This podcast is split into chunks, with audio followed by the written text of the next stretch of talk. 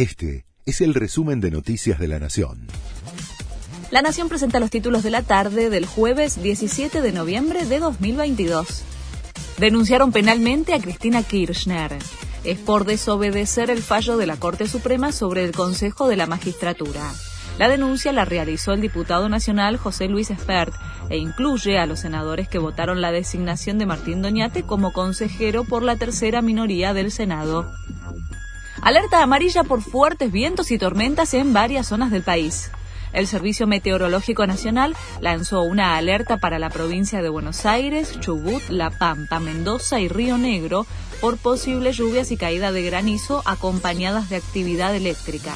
Además, Catamarca, Córdoba, La Rioja, San Luis, Santiago del Estero y Tucumán podrían ser afectadas por fuertes vientos. Expectativa por el acto de Cristina Kirchner. Los militantes kirchneristas llegan al Estadio Único de La Plata en medio de un fuerte operativo de seguridad. La vicepresidenta será la única oradora en el marco del acto que conmemora el quincuagésimo aniversario del regreso de Perón a la Argentina. Hay una fuerte especulación por un posible anuncio electoral. Tres municipios bonaerenses declararon asueto por el debut de la selección en el Mundial. Peguajo, Bolívar y Trenquelauquen decretaron asueto administrativo para que los empleados municipales vean el encuentro en sus hogares.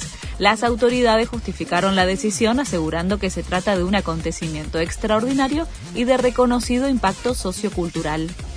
Vendieron un cuadro de Andy Warhol en 85 millones de dólares. La obra White Disaster de 1963 es una suerte de mosaico que exhibe 19 imágenes reproducidas de un trágico accidente automovilístico. En mayo de este año, un retrato de Marilyn Monroe del mismo artista había sido subastado por 195 millones de dólares. Este fue el resumen de Noticias de la Nación.